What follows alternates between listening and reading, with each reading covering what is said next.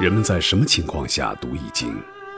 当你身处困境之中，当你以往所学的全部书本知识和你所积累的全部人生经验都不能让你走出困境时，易经能够给你意想不到的智慧和忠告。欢迎您收听由北京周易研究会创办人徐坤教授主讲的《六十四卦与人生》。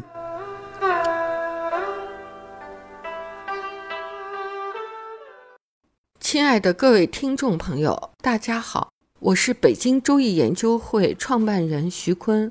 今天我们继续带您走进周易殿堂，主讲《周易大传》和《易大传》的伦理精神。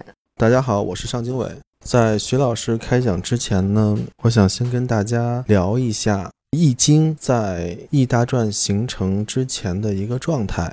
当时《易经》基本上都是掌握在周王室、贵族、士大夫这个阶层手里，老百姓接触不到《易经》的知识的。由于周王室的衰败，春秋战国产生，各自的攻伐开始以后，周王室的《易经》才流落到民间。当时掌握易经知识的王族、士大夫，还有士这个阶层，由于国家被吞并以后，他们携带的知识，但是已经没有了世袭的爵位，还有世袭的俸禄，他们就要去别的国家谋取生活，比如说当别人的门客，用自己的知识来辅助自己新的主子。这个时候，在春秋时期就出现了大批的游士，还有一种人孔武有力。原来是在这些被灭掉的国家中做武力工作的人，他们就变成了游侠，重新找到了新的主人以后，在新的主人家，要么当保镖护院，要么在出征的时候随着一起出征，做一些下级军官。这之中呢，还有一些人，他们就变成了隐士。这种隐士呢，是有治国之道，心里是熟读易经。他们并没有出去再找新的诸侯王去投靠，而是选择了归隐。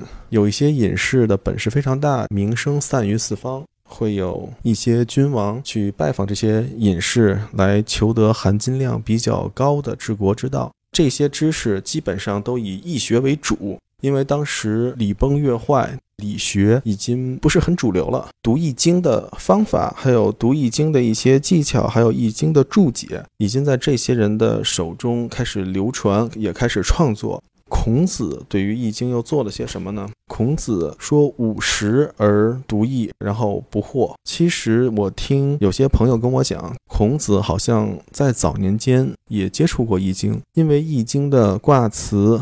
爻辞晦涩难懂，你没有一个辅助的文献来看它的话，基本上就是听天书一样，或者说没有一个老师来带你进入门的话，这个东西是很难读懂的。传说也是孔子拜完老子为师以后，慢慢的读懂了《易经》。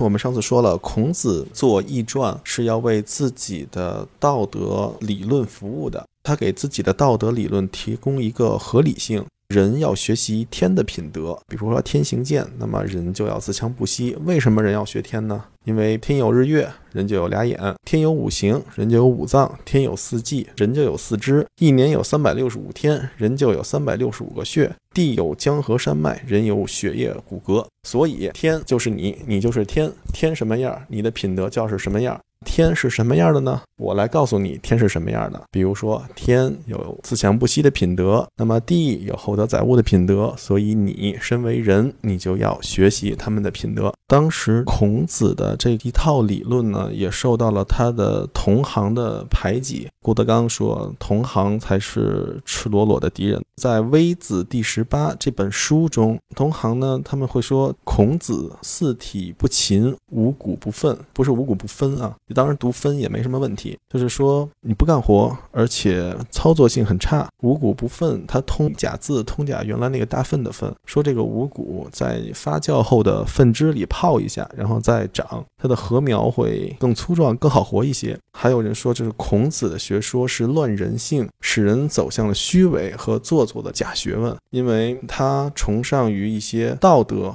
而不按原来的人性为人做道德规范。他说：“天是什么样的，人就是什么样的。他不考虑人的本性。”看来孔子的同行是非常看不起孔子的，他们认为孔子是白活蛋，在纸上谈兵。其实呢，孔子写的这个《史记》啊，它也是世界历史上第一本关于道德的著作。所以呢，国外的人对中国的道德文化有很高的评价。在九十年代初，哈九几年的时候，我有一次上完课回家，一进家门就看到一个德国人在家里等着我，说是来找我学习易经的，就讲了他学习的动机。他们世家是做保险的，他从小跟爷爷一块长大，帮助爷爷做保险。东欧和西欧统一以后，他就从西德到了东德。苏联一解体呢，又到了俄罗斯，又从俄罗斯呢到了中国。他一直在一条线的推他爷爷的保险。然后他就说：“徐老师，我到中国来是因为中国最好的学问就是道德伦理，我是想来学《易经》中的道德伦理学的。”他说：“我叫施开雅，是中国的名字。说施呢是老师的师，我们就很风趣的叫他老师。”后来我在南风窗上还看到对他的报道，他特别自豪地说：“徐老师，我为什么来中国学道德呢？我学遍了全世界最好的学校的最好的学问。德国二次世界大战以后，他的教育是平均的，就 average，每个人都上同样的中学、同样的大学、同样毕业。他们再不培养超人了。但是他说他特别想学到更好的学校、更好的知识体系，他就到奥地利找了得诺贝尔奖金的哲学家 Popper 学的。” Popper 的哲学世界三哈，那是当时最先进的哲学理论。他又到了哈佛学的是工商管理，又到中国来学《易经》中的道德。看来中国的道德是名列世界前沿的。他说他最后的人生目的呢，是在美国开一个媒体电视台，然后在中年以后呢，再回到德国竞选总统。好大的人生抱负！结束的时候，他说：“徐老师，我的人生理想是你们中国人想都不敢想的。”我是：“真的是不敢想。”但是我很羡慕他，他能把全世界最好的学校的最好的老师他能学，而且他认为中国的已经是最好的。所以我觉得孔子留下的《易大传》确实有很多可圈可点的伦理精神。比如我们说孔子写的这个《易大传》，跟他孔孟其他的著作是不同风格的。因为你看孔孟其他著作是没有阴阳、没矛盾，但是在《易大传》的伦理精神中有很多很多是关于阴阳啊、矛盾啊这样的解说。他用阴阳矛盾法则来解释宇宙，来解释社会的变迁，所以呢，确实有老子的影响在里头。而且他这种矛盾思维是特别可贵的。我曾经在书上看到，当时孔子同时代人评价孔子的一些话。孔子对于《易经》的贡献叫做“沿袭授受”。第一个“受”是接受的“受”，第二个“受”是传授的“受”。沿袭授受，沉沉相因，既无开显，又无创新。就是说，他只是把先人对于《易经》的材料整理编辑之后，把不符合他的伦理的一些东西摘出去，只留下他要讲的东西，其他的都被他树没了。所以，孔子的《易传》是对比于先秦诸子对《易经》的解释的阉割版。其实你这么说吧，也解释了一个《周易》发展的过程，它是一个解释学。的过程，什么叫解释学啊？就是这个文本《易经》六十四卦，孔子呢，按照你的说法，用他的视野和他的理解，他能接受的地方，对《易经》做了十篇论文来解释它。那后人呢，又把《易经》和《易传》作为一个文本，又对这个文本进行了解释，或者在《易传》的基础上借题发挥的解释，然后一代又一代的这样解释下来，从《易经》到《易传》，从《易传》又到了《易学》，这个滚雪球式的发展。就形成了中国在世界上独一无二的《易经》的解释学现象，它是这么发展下来的。从古到今留下来的解释《易经》《易传》的著作有三千多种，现在能看到的是一千多种。那当下我们对《易经》的解释，既融入历史，不能脱离《易经》的这个文本和《易传》的文本，同时它又融于未来，向未来开放，它的视野是开阔的。比如我对《易经》的解释就写了二十多本，你像古人三千多本才传下来一千多本，我一个人就写二十多本。你说现在有多少解释《易经》的书啊？这就是《易经》的解释学的发展过程。然后我的解释呢也有独到的地方，它是依据我的理解视野、我的知识背景和现在的文明发展的前沿对易经的解释。我的解释的独到的地方就是，它是探索复杂性的世界观和方法论。这个解释的观点也会向未来开放，未来的人也可以站在我的观点之上继续对易经做解释。所以，易经的发展过程它有五千年的生命力，就是一个解释学的过程。解释学呢是现在哲学的前沿。解释学提出来以后呢，就跟古典的德国哲学那些理性的分析的思辨的哲学发生了巨变，它跟这些都不一样。我举一个例子吧，最经典的解释学文学作品就是前一段时间在北京公演，田欣欣导演改编的《北京法源寺》。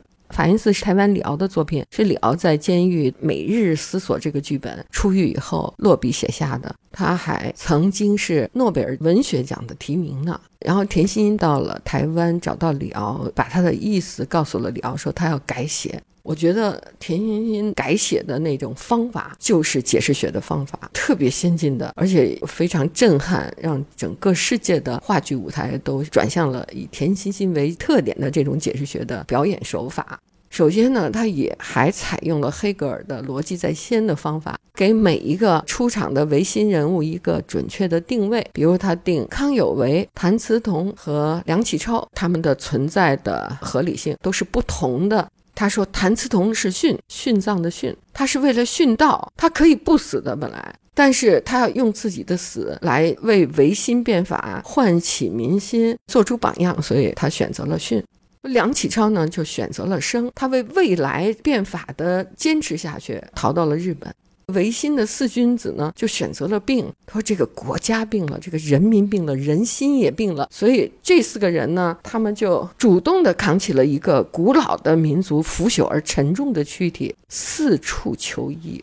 最有意思的就是康有为，康有为的立身之本，他说是老，我觉得在这里商榷一下，不对，是急。急呼呼的九十天变法，其实呢，康有为急是有他的道理的。康有为他说他会易经，他用易经看到这个国运还有三年，三年不变革，便要天下大乱，生灵涂炭。他为了避免这个生灵涂炭，就提出一定要赶紧变法，所以他就心里有一个急，所以变法的措施一天一个政令。曾经一天撤销了几个部长级的人物，一天就能把教育体制全改了，一天就能把官僚体制都改了。他着急，每个人都有这样一个变法的定位。这个定位之后呢，他就开展了自己的解释学的视角，加入了许多新的历史视角。比如杨锐拿了一个手抄的密诏，告诉四君子，为什么不拿真的呢？康有为又拿这个手抄的密诏去找了袁世凯，袁世凯一眼就认出来这是假的，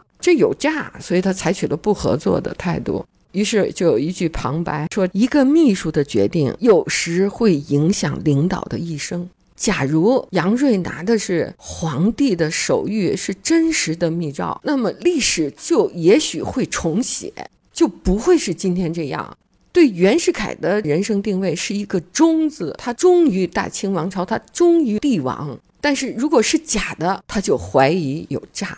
这个视野让人看了以后真是苦笑无语。